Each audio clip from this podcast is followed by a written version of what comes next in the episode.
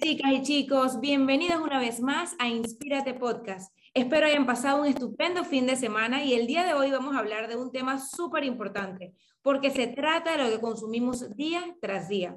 Y es que todos los días sale una nueva dieta y es fácil dejarse llevar por ellas. Lo digo yo, que de verdad que he hecho varias dietas y este tema me encanta porque caer en hábitos no saludables es a veces parte del día de hoy y por eso invitamos a una nutricionista experta para hablarnos un poco sobre alimentación consciente y muy importante, cómo mejorar nuestra relación con la comida. Ella es Miley Hernández, licenciada en nutrición y dietética, con una maestría en administración de empresas y fundadora de Mailucha y coach nutricional, cuya misión es enseñarle a las personas a comer nutritivo, delicioso y sin culpa. Bienvenida, Miley. Hola, Chelsea, mil gracias por la invitación. Estaré feliz de compartir todo y empoderar para que tomemos más decisiones conscientes de alimentación y llevemos una vida más plena. Me encanta que este episodio esté saliendo en el mes de noviembre porque estamos finalizando el año y empezamos nuevo año y tú sabes que siempre en diciembre vienen esos desórdenes, comemos un montón y en enero venimos todos con culpa a querer eh, hacer dieta y, y, empezamos a caer a veces en cosas locas y yo creo que este es un tema muy responsable. Vamos a empezar definiendo, Miley, ¿qué es alimentación consciente? Sí, totalmente, Shelby. Creo que parte de mis pacientes me, ya comienzan como a comentar, voy a romper la dieta y todo este tipo de comentarios, pero ya cuando se comienzan a sumergir en todo el tema de la alimentación consciente, comienzan a ver la alimentación de una forma distinta y comienzan a ver también la vida de una forma distinta. Y es que cuando hablamos de alimentación consciente estamos hablando de la atención, atención plena, que tan presente estamos en el acto de comer eh, y también desde que elegimos nuestros alimentos, preparamos nuestros alimentos y cómo nos relacionamos con los alimentos. Y creo que aquí es como que la gran, gran, gran importancia de la alimentación consciente porque nos invita a relacionarnos de una mejor forma con la comida, más que con el qué comer, porque yo siempre le digo a mis pacientes, o sea, muchas veces sabemos qué comer, muchas veces sabemos que comer frutas es importante, que comer vegetales es importante, que tomar agua es importante, pero ¿por qué no lo hacemos?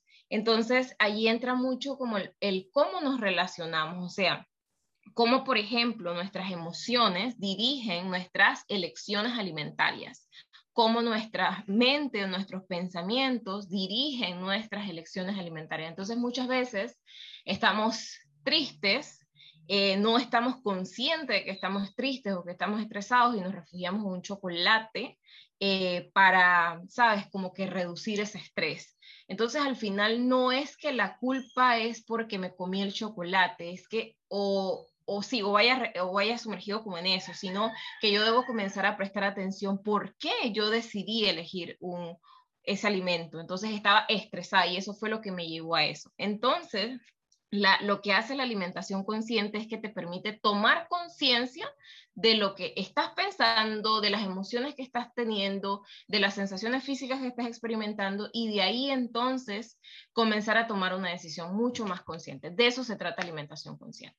Eso que me dices, Miley, me, me resuena mucho porque hace unas semanas atrás conversando con una amiga, me dicen, no, es que muchas veces estos pecados que como nosotros le llamamos cuando nos comemos eh, un, chocolate o, algo pues que está fuera de nuestra, nuestra dieta regular, pues eh, se relaciona mucho con las emociones. Por ejemplo, me decía ella, por ejemplo, a mí me encanta la pizza porque me recuerda que de adolescente me reunía con mis amigos y siempre me llevamos pizza. Entonces, se relaciona mucho con emociones. ¿Cómo tú ves esto y cómo relacionas la alimentación consciente con las dietas? Totalmente, o sea, lo que has dicho es, dije, wow, y eso se llama hambre emocional. Y muchas veces cuando hablamos de hambre emocional, muchas veces pensamos que tiene que ver solo con emociones y no. El hambre emocional tiene que ver también con las ideas, con los recuerdos, con las celebraciones, con la conexión que tenemos con la comida. Entonces, eh, aquí el punto más importante es comenzar a validar que el hambre emocional está bien. Porque imagínate que nos borremos el recuerdo de que compartir la pizza con mis amigos de la infancia era un momento bueno, eh, de risas, eh, de reencuentro, etcétera, etcétera. Entonces, es normal tener hambre emocional. El tema es cuando eh, no somos conscientes de lo que estamos experimentando y esa inconsciencia nos lleva a que comemos, comamos desenfrenadamente porque no, no, estamos entendiendo frente a qué estamos. Entonces, hay una diferencia abismal entre estoy consciente de lo que necesito y o de lo que estoy experimentando y me permito ese alimento con un permiso incondicional, o sea, tengo permiso incondicional para comer, ya yo sé que tal vez mañana igual voy a tener permiso, entonces eso me va a hacer disfrutar la pizza, pero sin un abuso. Mientras que la mentalidad dieta, entonces como que, ay, eso no lo debería comer, eso no está permitido, estoy rompiendo la dieta, soy una fracasada, siempre hago las cosas mal, me voy a enfermar, me voy a engordar. Y esa cantidad de culpa que tiene la persona hace entonces que tome dos decisiones. O no se come la pizza, pero queda en su pensamiento de que se quería comer la pizza y rompe como todo el reencuentro social que iba a tener con sus amigos y toda la conexión como tal. Y, o número dos, lo que decide es comerse toda la pizza y que si la soda y que si todo como así porque siente que como que, bueno, total ya me la voy a dañar y me la, y me la voy a dañar. Y normalmente cuando una persona se lo daña un día y está en mentalidad dieta, el día siguiente dice, ok, me la voy a dañar igual porque total ya lo estoy haciendo mal. Y después de un cabo, un tiempo, después de dos meses, tres meses, un año, dice, wow, pero me aumenté de peso. Y viene, o sea, es que es todo un ciclo vicioso. Entonces, eh, muchas veces se ve la alimentación consciente como que, ah, pero entonces, ¿qué estás promoviendo? Que la persona coma pizza. Y yo, pero es que es normal que toda persona quiera comer pizza en su momento. O sea, hasta la persona más saludable de este mundo porque no solamente comemos para nutrir el cuerpo, sino también para nutrir el alma. Pero hay una diferencia abismal cuando se hace desde la conciencia. Tenemos la capacidad de comer sin hacer eh, eh, daños como máximos al cuerpo, ¿sí? Entonces creo que sería al final mantener como ese balance. Estoy real. de acuerdo contigo, porque yo siempre digo, vivimos esta vida a ser felices, ¿por qué amargarnos? Todo está en el balance y cuando hacemos eh, esto que tú dices de, de irnos a los extremos, definitivamente o nos privamos y rompemos esa conexión tan bonita con aquellos recuerdos, ideas, celebraciones, como tú bien lo dijiste, del hambre emocional, o exageramos. Y ahí es cuando entonces, claro, todo en exceso es malo. Y aprovechando que estamos hablando de este tema, Miley, yo quería preguntarte, ¿tú crees que obsesionarnos con una dieta puede obstaculizar el proceso de perder peso? Porque eso lo he escuchado como en la calle, como que, ay, no, si te obsesionas con que te peses todos los días y te obsesionas con la dieta, no vas a bajar de peso. ¿Qué opinas de eso? Total, total, totalmente. Y es una de las razones. O sea, puede ser por diferentes vías que la persona no logre esa meta. Primero porque puede llegar a caer en un TCA, que es un, eh, ya sea un riesgo de trastorno de la conducta alimentaria o como tal ya un diagnóstico de trastorno de la conducta alimentaria porque son conductas riesgosas. Todo lo que es pesarnos, medir la comida, querer comer todo como saludable, clean, real food, o sea, todo ese, todas esas conductas de compensación, por ejemplo, eh, son riesgos para eh, obsesionarnos con nuestro cuerpo, con la alimentación, que son como estas enfermedades que llegan, de, que se llaman trastornos de la conducta alimentaria y que no solamente los experimenta una persona, por ejemplo, que siempre ha sido vista como anorexia o bulimia, no, sino que una persona puede tener normopeso o puede tener un aumento de peso y puede estar experimentando eso, ¿no? Porque al final los trastornos de la conducta alimentaria es mucho el cómo me relaciono con la comida, no tanto que como, sino cómo me relaciono. Entonces también el estrés definitivamente que aumenta en una persona con, este tipo de, conductas, ¿no? Porque siempre está como estresada por cómo se ve, en qué si bajó, en qué si subió, en qué, qué está comiendo, etcétera. Entonces esas, eh, esos niveles de cortisol, de la hormona del estrés en el cuerpo también están, van a estar bien altos, ¿verdad? Y también esto, esta hormona se relaciona mucho con eh, la producción de células adiposas. Entonces también estamos viendo que algo que de repente podría ser favorable, que es estar siempre pesándome, me puede llevar entonces a indirectamente a desarrollar grasa. Eh, por otra parte, vienen estas conductas también extremistas, en donde la persona eh, cinco días a la semana hace dieta, deja de comer un montón de cosas, solamente come lechuga y pollo a la plancha y el fin de semana se desboca porque va a ser una reacción normal o natural del cuerpo para sobrevivir. O sea, el cuerpo no te pide la comida porque porque bueno, porque le dio, porque, porque sí, ¿no?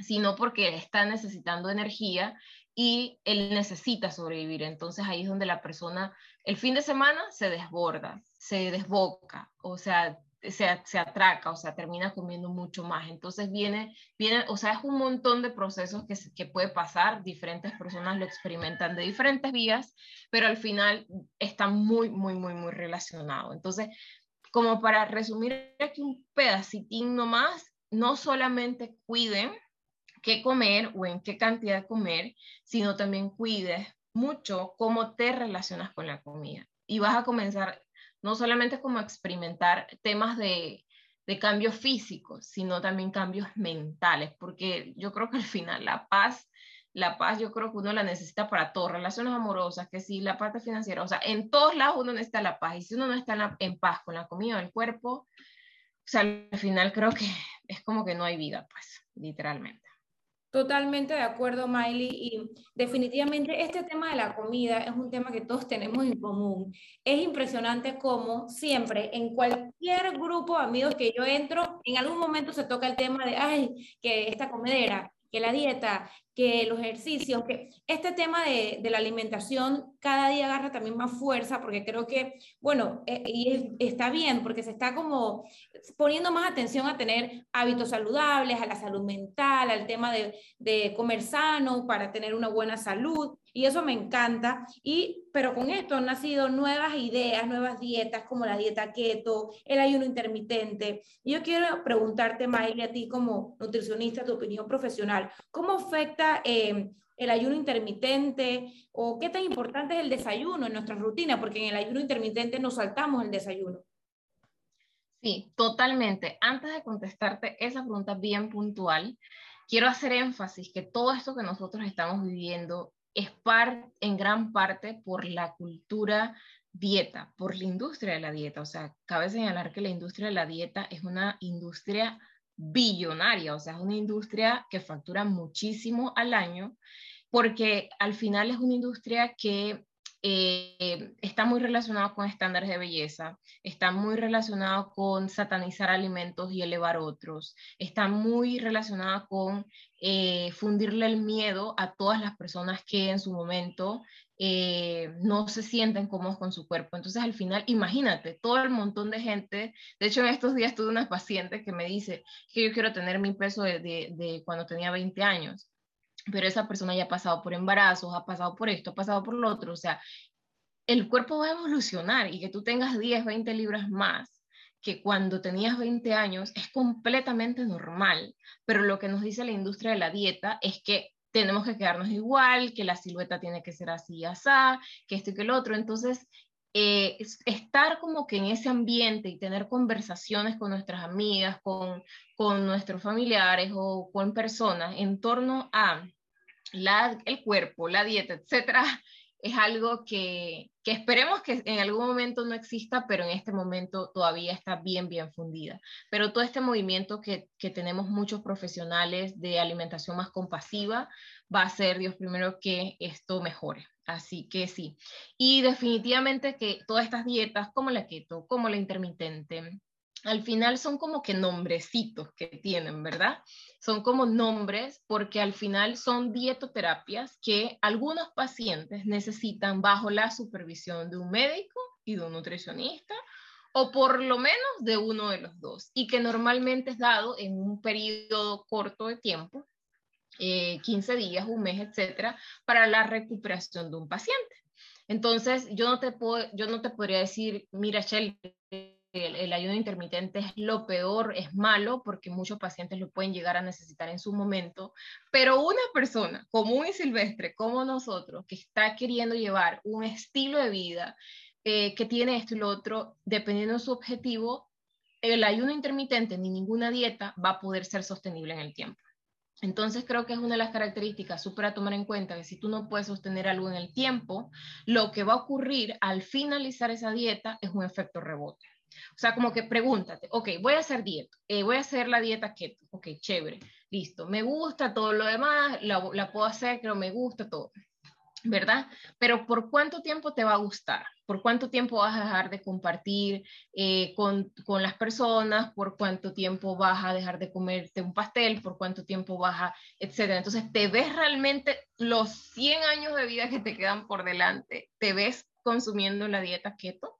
Entonces, probablemente es insostenible para la mayoría de las personas y bueno, no lo digo yo, lo dice la ciencia, que demuestra que el 80% de las personas que hacen dieta fracasan. O sea, eso no es un dato que yo saqué, sino que existe científicamente, ¿verdad? Entonces eso nos dice a nosotros que solamente 20% de esas personas que realmente sostienen la dieta son las exitosas. Entonces, entonces, esto nos demuestra nuevamente que tenemos que encontrar una alimentación y relacionarnos con los alimentos de tal forma que no solamente podamos nutrir el cuerpo o mejorarnos físicamente, sino que también tengamos una relación bonita con la comida y que podamos esto no solamente mejorar la salud física, sino también conservar la salud mental. Entonces, el desayuno para entonces la pregunta del desayuno. El desayuno definitivamente que es una de las eh, de los platos más importantes del día, ya que venimos de un ayuno ya prolongado, ¿verdad? Nuestra última comida 7, 6 de la noche o a veces 8, 9, entonces venimos varias horas sin comer, entonces darle al cuerpo esa energía me va a permitir que al, al finalizar el día yo no tenga como estos picos de ansiedad o estas ganas de comer, que al final la gente le llama ansiedad, pero realmente es, es hambre, es falta de comida, es el cuerpo pidiéndote lo que necesita, tal cual. Entonces me pasa mucho con los pacientes, Sheldry, que eh, al fin, me dicen, por ejemplo, es que no, porque es que yo siento como que mucha ansiedad al final del día. Entonces, cuando revisamos y nos vamos como al detalle de cómo está su alimentación en la mañana, en el, en el almuerzo, que no desayuna, que no almuerza, que no esto, que no lo otro. Entonces, claro, al final del día se quiere comer el mundo. Y no es porque, porque la persona sea mala, sino es porque el cuerpo te lo está exigiendo como una forma de sobrevivir. Entonces, cuidar mucho la alimentación de las mañanas es bien importante. Ahora, aquí creo que es importante mencionar que hay personas que no les gusta desayunar eh, o no les gusta desayunar, muy pesado y está bien. Entonces aquí es donde cae que la alimentación es individualizada y personalizada para cada persona. Entonces si a una persona le gusta desayunar ligero, pues desayuna ligero y no pasa nada, pero es encontrar como ese balance para evitar este tipo de conductas al final del día. Y la pregunta del millón, Miley. Si quiero perder peso, ¿es necesario quitar todos los carbohidratos de mi dieta? No, definitivamente que todos los alimentos cumplen funciones, algunas funciones energéticas, algunas funciones estructurales, metabólicas, o sea, celulares, etcétera. O sea, y los carbohidratos tienen la función de proveer energía al cuerpo. O sea, es como que si yo le pida al carro que avance, que avance su, avance su camino, eh, y no le colocó gasolina. Entonces, como que la fuente principal de energía va a ser el carbohidrato. Por supuesto que la proteína me da, me da energía y otros, otros alimentos me dan energía, pero la fuente principal de energía es el carbohidrato. Entonces, el carbohidrato se ha, se ha satanizado tanto pero realmente lo que necesitamos es tratar de que ese carbohidrato sea de calidad, ¿sí? Estamos hablando de granos enteros y no necesariamente, bueno, por lo menos la quinoa, el couscous es súper nutritivo, pero también estamos hablando de que el garbanzo, la lenteja, los frijoles, o sea, granos que tenemos mucho más disponibles y que forman mucho más parte de nuestra cultura y que son mucho más económicos, también son granos de calidad. Entonces, a veces como que nos vamos a ese extremo de que no arroz blanco, no pan blanco, no no sé qué, no no sé qué. Entonces, no es obsesionarnos con el alimento, es con tratar de consumir lo más nutritivo, ese alimento de carbohidrato, que me aporte mucha fibra, que me dé mucha saciedad y que por ende me haga comer menos de lo que necesito. Porque si yo estoy más llena, pero realmente estoy conectada con mis señales de hambre y saciedad, entonces yo probablemente voy a decir, ¿sabes qué? Quiero menos comida. Pero lo que pasa en la mayoría de las personas es que no están conectadas con sus señales de hambre y saciedad. Que si de repente comienza la dieta, consume media taza porque la nutricionista o la, la persona que le dio la dieta dijo que yo necesitaba media taza. Pero realmente mi cuerpo, yo no estoy sintiendo si necesito media taza o no. ¿Me entiendes? Entonces, eh, muchas veces, por ejemplo, también pasa, ah, esto yo lo relaciono mucho con el tema del orinar y el evacuar. O sea, nosotros no le decimos al cuerpo, que espera, vas a orinar a las 10 de la mañana. Espera, hoy no orinamos, mañana mejor orinamos. O espera, ¿sabes qué? Eh, evacúa poquitín, o evacúa mucho, o evacúa... No, o sea, el cuerpo sabiamente te pide, te pide evacuar, te pide orinar, eh, te pide la cantidad X que necesita, ¿verdad? O sea, que escuchamos el cuerpo, pero cuando se, se trata del hambre y se trata de la saciedad, obviamos esas señales obviamos esas señales y entonces ahí es donde decimos no carbohidratos, no no sé qué, pero realmente lo estamos necesitando. Entonces es súper importante incluirlos dentro de esa alimentación, pues la mayoría de las personas, pues porque hay muchas personas que con una dieta keto les va súper bien. Entonces al final es cada persona, o sea, tampoco podemos satanizar una alimentación como una keto, pero tal vez no para la mayoría de las personas una keto va, iría bien, ¿sí? Entonces, eh, al final eh, es como los nutrientes, o sea, enfocarme más en los nutrientes que estoy llevando a mi cuerpo que la dieta que estoy haciendo. Yo creo que, que, tú dijiste algo muy importante y es estar, eh, tener una buena guía y no solito ponerse una dieta porque sí y, y, e inventar las reglas del juego. La parte de la salud es bien importante y yo creo que hoy en día esto que tú has dicho de tener una guía de un médico, de un nutricionista, porque cada individuo es distinto, cada cuerpo es distinto y yo creo que con, con este monitoreo, con este seguimiento podemos llegar a tener también hasta mejores resultados sin sufrir, me explico, porque nos sometemos a dieta y nos privamos de tantas cosas sin saber si realmente nos está ayudando y también nos podemos cuidar de en un futuro tener un efecto rebote que al final termina desanimándonos y también botando dinero y esfuerzo porque hacemos las cosas mal por no tener una buena guía y por dejarnos llevar por creencias populares. Miley, tú eh, como nutricionista, ¿cómo podemos saber qué tipo de alimentación es para mí? Bueno, primero con la guía de un profesional de, de la alimentación, de la nutrición, eh, incluso también sería muy bueno con un profesional que esté relacionado con abordajes eh, que incluyan la parte de cómo se relaciona con la comida, o sea, un tanto dentro de la psicología de la alimentación es como que lo ideal. ¿Por qué? Porque muchas personas eh, piensan que su problema está en la comida. O sea, ese es el típico. O sea, es que me aumenté de peso porque comí mucho o comí mal, ¿sí? Pero realmente cuando llegamos a la consulta e indagamos un poquito más, nos dimos cuenta que el paciente comió más porque, eh, o sea, en los momentos en los que comió más, estaba estresado, tenía mucho estrés laboral, por ejemplo. Entonces, al final, ¿de qué vale Chelry? Que yo le digo a un paciente, mira, esta es la comida que tú tienes que, que tienes, o sea, esta es la alimentación que tienes que llevar para que bajes de peso. Si no estamos solucionando el problema real, que es que la persona está estresada por su trabajo. Entonces, muchas veces podemos utilizar herramientas de alimentación consciente, de mindfulness, que es atención plena, o algunos pacientes necesitan incluso ser referidos a otros profesionales para trabajar sobre la raíz. Y entonces cuando ese paciente tenga sanada la raíz de su problema, ¿sí? Entonces poder llevar una alimentación y entender la parte de la alimentación. O sea, yo no creo que esa persona que se aumentó de peso no sabía que, comer frutas no era importante, que comer, poco, comer la cantidad de, carbohidratos que necesitaba era importante. O sea, normalmente casi todo mundo sabe más o menos cómo tiene que ser esa alimentación, ¿verdad? Más o menos. Pero ¿por qué no lo hacemos? O sea, siempre hay como un trasfondo, siempre hay algo más. Entonces, recibir la guía, recibir el apoyo de un profesional que realmente tiene la capacidad de indagar y profundizar sobre tu verdadero problema, y comenzar a trabajar sobre eso es wow, o sea, es wow. O sea, yo he tenido pacientes que me han llegado estresados por el aumento de peso y, por ejemplo, están atravesando un duelo. Entonces, o sea, lo menos que ese paciente necesita es una tortura más, si ya está sufriendo por algo.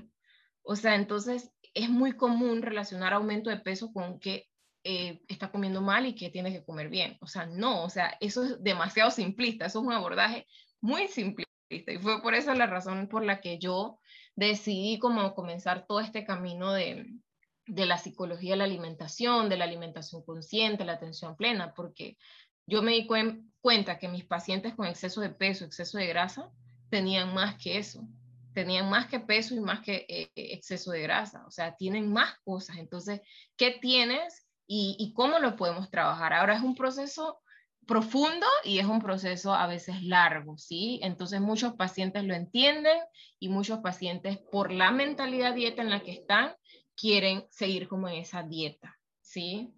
Eh, entonces, bueno, es también como llevar a la eh, concientización de que, de como hacerte la pregunta, ¿cuántas dietas he realizado? ¿Cuántas dietas realmente he podido sostener en el tiempo? O sea, por gran cantidad de tiempo, ¿sí?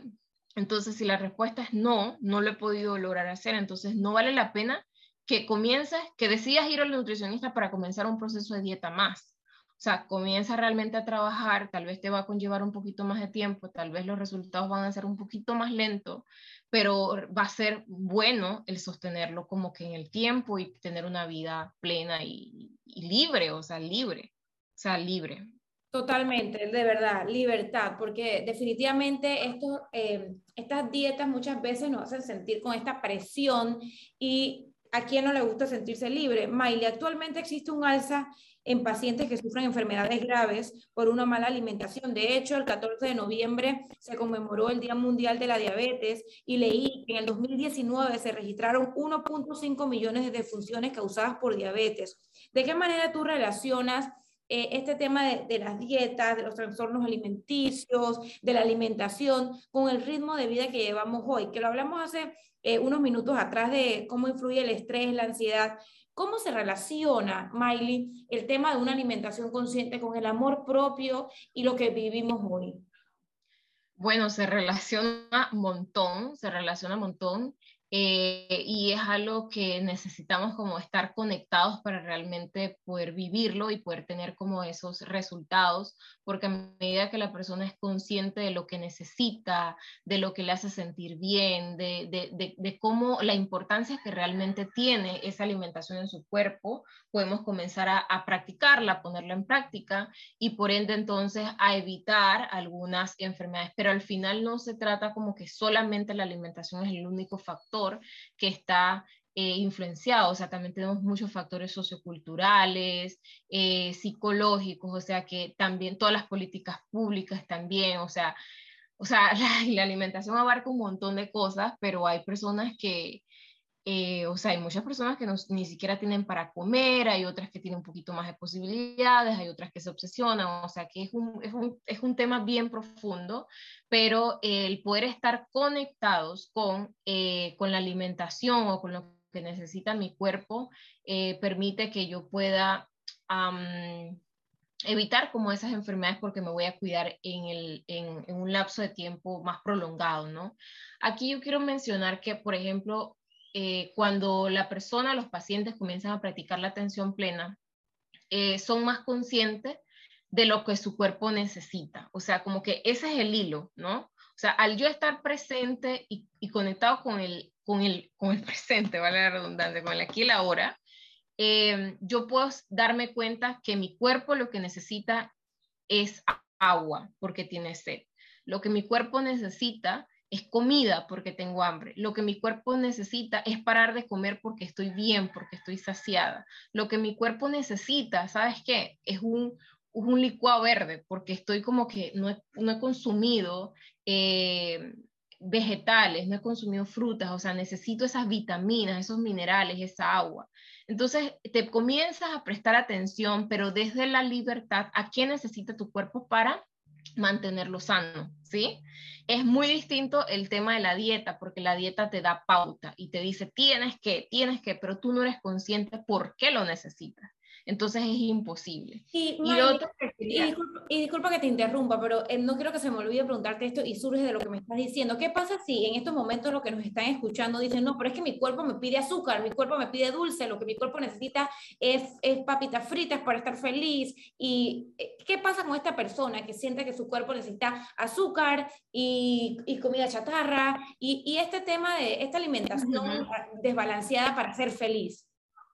Sí, es una pregunta súper, súper común eh, y lo que necesita la persona es trabajar mucho más sobre su atención plena, o sea, porque no ha descubierto realmente eh, qué es lo que necesita, porque si esa persona está necesitando unas papas fritas para ser feliz, cuando trabajamos la atención plena o trabajamos más a fondo, tal vez nos damos cuenta que esa persona eh, está pasando por algo, por ejemplo.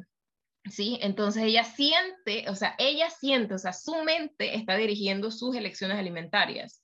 Su mente le dice que es que la papita frita es lo único que le va a hacer feliz, pero cuando comenzamos a trabajar, trabajar, trabajar, nos damos cuenta que al final sus necesidades son otras y lo que necesita eh, son otras cosas. Entonces, eh, por ejemplo, yo, yo siento que muchas veces, muchas veces son personas que de repente eh, de repente con pasatiempos, con alguna meta que se tracen, compartiendo con amigos y familiares, encuentran en verdad eh, realmente esa felicidad que estaban buscando, no en, en, la comida. Y a mí me pasa muchas veces que estoy de repente muy ocupada y no tengo distracciones y, y busco la felicidad en comerme un postre. Cuando realmente lo que necesito es descansar, tomarme un día libre. No sé si, si, si tiene sentido esto que estoy diciendo. Totalmente, totalmente, 100% tiene sentido eh, y es lo que la mayoría o muchas personas hacen, pues, ¿no? Refugiarse en algún alimento porque la, la comida da placer y está bien, o sea, está bien que algunas veces tú quieras consumirte un postre como medida de placer, pero nuevamente caemos en, en lo mismo, ¿no? Si tú te comes un postre siendo consciente que no lo necesitas, pero porque, no lo necesitas porque no tienes hambre o porque no es tal vez el nutriente que necesitas en su momento, pero que lo quieres, te lo comes desde la conciencia y por ende consumes una cantidad que te satisfaga el placer, pero no afecte tu salud. Pero si siempre como que estamos desconectados con lo que realmente necesitamos y de todo este tema que hemos venido hablando, lo que la persona hace es que se atraganta de dulce. Y uno, dos, tres, y después vienen estos actos compensatorios. Bueno, comí dulce, así que ahora tengo que hacer el doble de ejercicios para, para, sudar el jamón, para sudar el, el, no sé qué, el pecado, etc. Entonces ahí viene ese tipo de compensa, eh, comportamientos compensatorios. Entonces trabajar sobre alimentación consciente al final es como una gran salvación. Eh, Miley, que el azúcar es adictivo. No, para nada.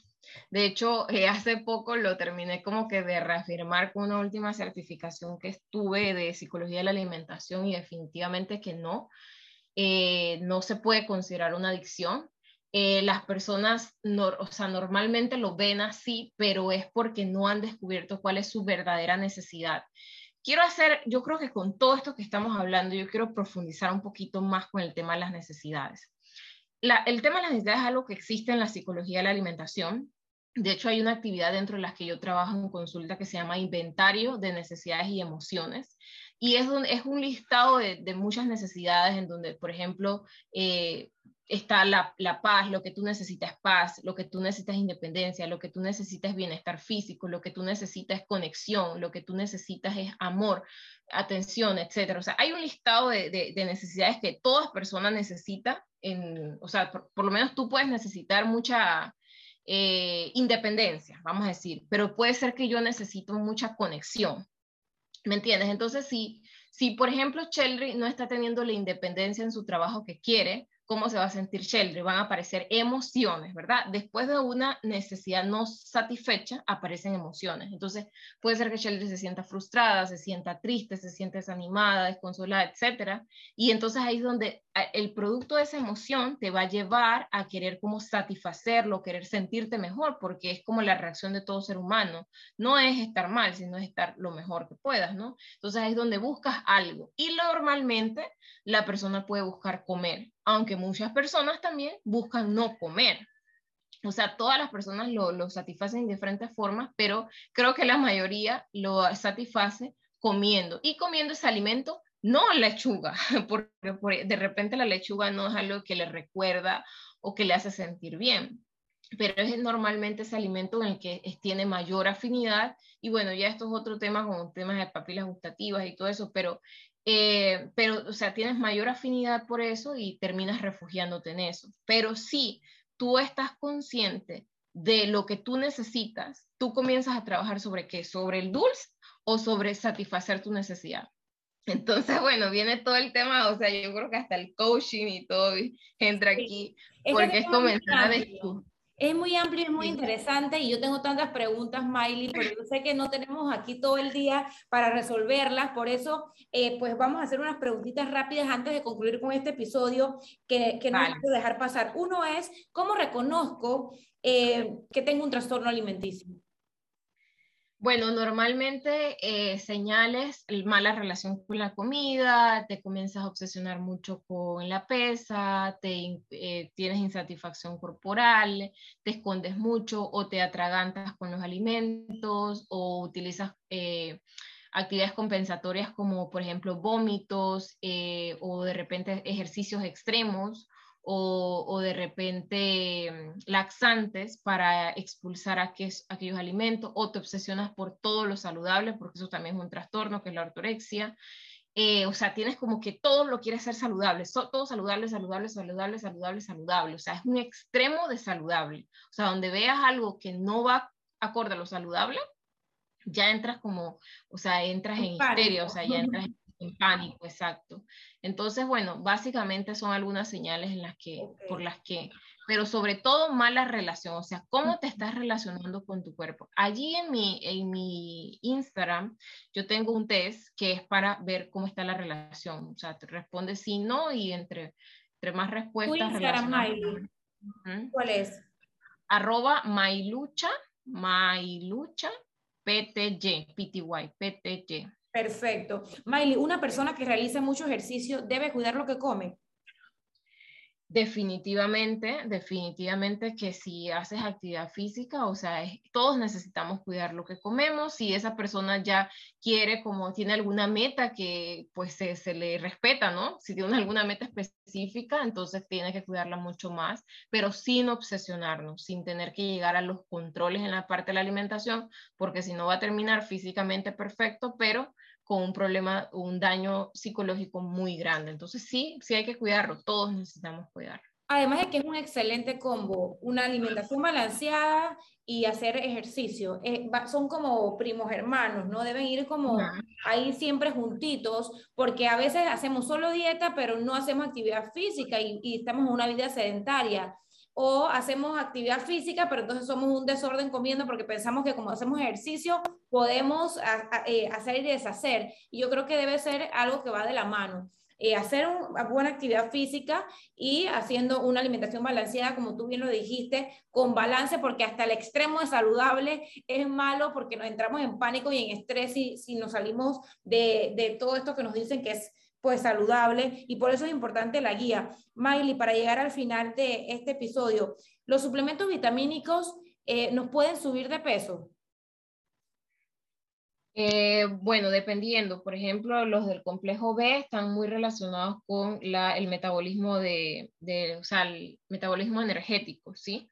Entonces pueden llevar a querer de repente comer más o sí, sentir como esa necesidad de, de, de más no sé si, si por lo menos he escuchado que cuando las personas van al médico les recomiendan complejo B.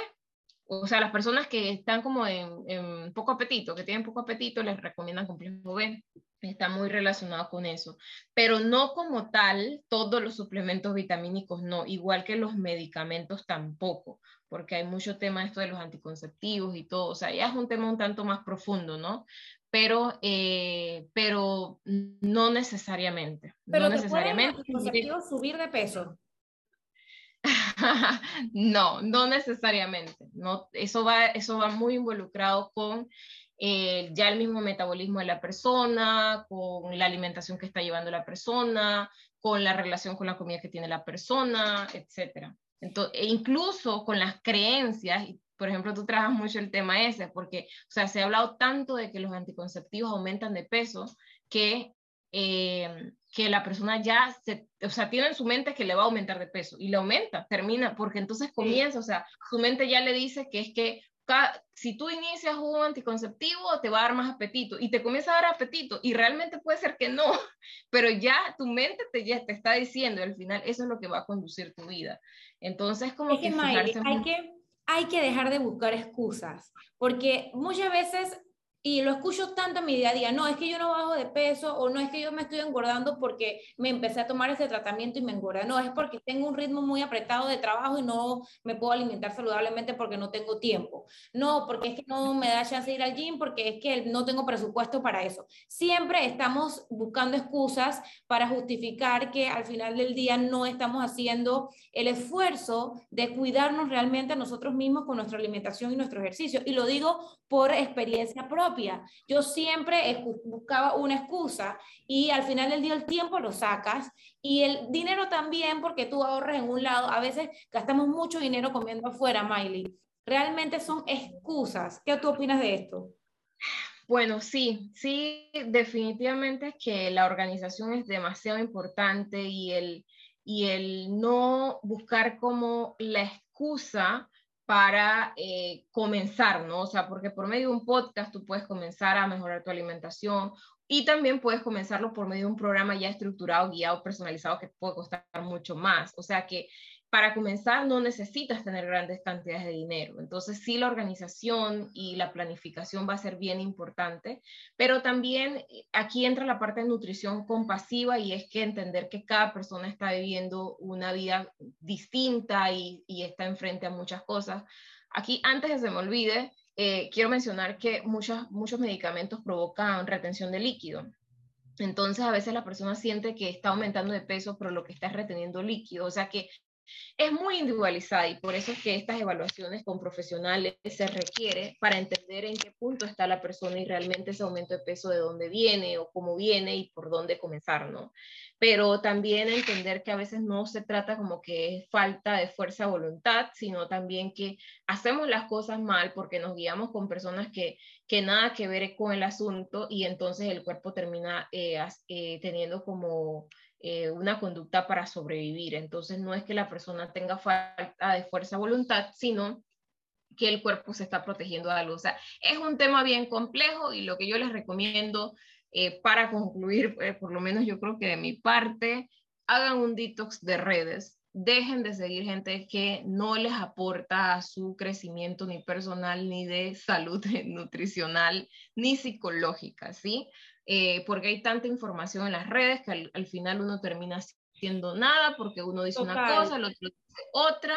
Entonces, hacer detox de redes sociales. Ajá. No, y mucha gente que en redes sociales está dando consejos de temas fitness, de, de qué comer, de, de dietas, de eh, el tema del fitness, de la alimentación saludable está muy, muy de moda en estos momentos y en redes sociales hay mucha información que muchas veces no vienen de profesionales y hay que tener cuidado. Y como yo sé, Miley, que, que te tienes que ir porque Miley está con agenda apretada, yo quiero, Miley, que te despidas de este episodio diciéndonos tus tres consejos que para ti nos quieres dejar en este episodio con respecto a tener una buena relación con la comida y una alimentación consciente y también que nos digas cómo contactarte para sacar una cita contigo, porque espero que de este episodio salgan muchas personas decididas a tener esta alimentación saludable y a dejarse guiar por un nutricionista. Súper, claro que sí, Cheldry. Yo he estado súper feliz de compartir todo esto acá y pues le dejo mis tres consejos. El número uno sería comiencen a trabajar sobre su relación con la comida, comiencen por ahí. Ustedes pueden llegar a pensar que es necesario comenzar por la comida como tal, por el qué comer o por la actividad física, pero la relación con la comida es lo más importante porque es la conexión que vas a tener contigo, con tu cuerpo y con tus verdaderas necesidades.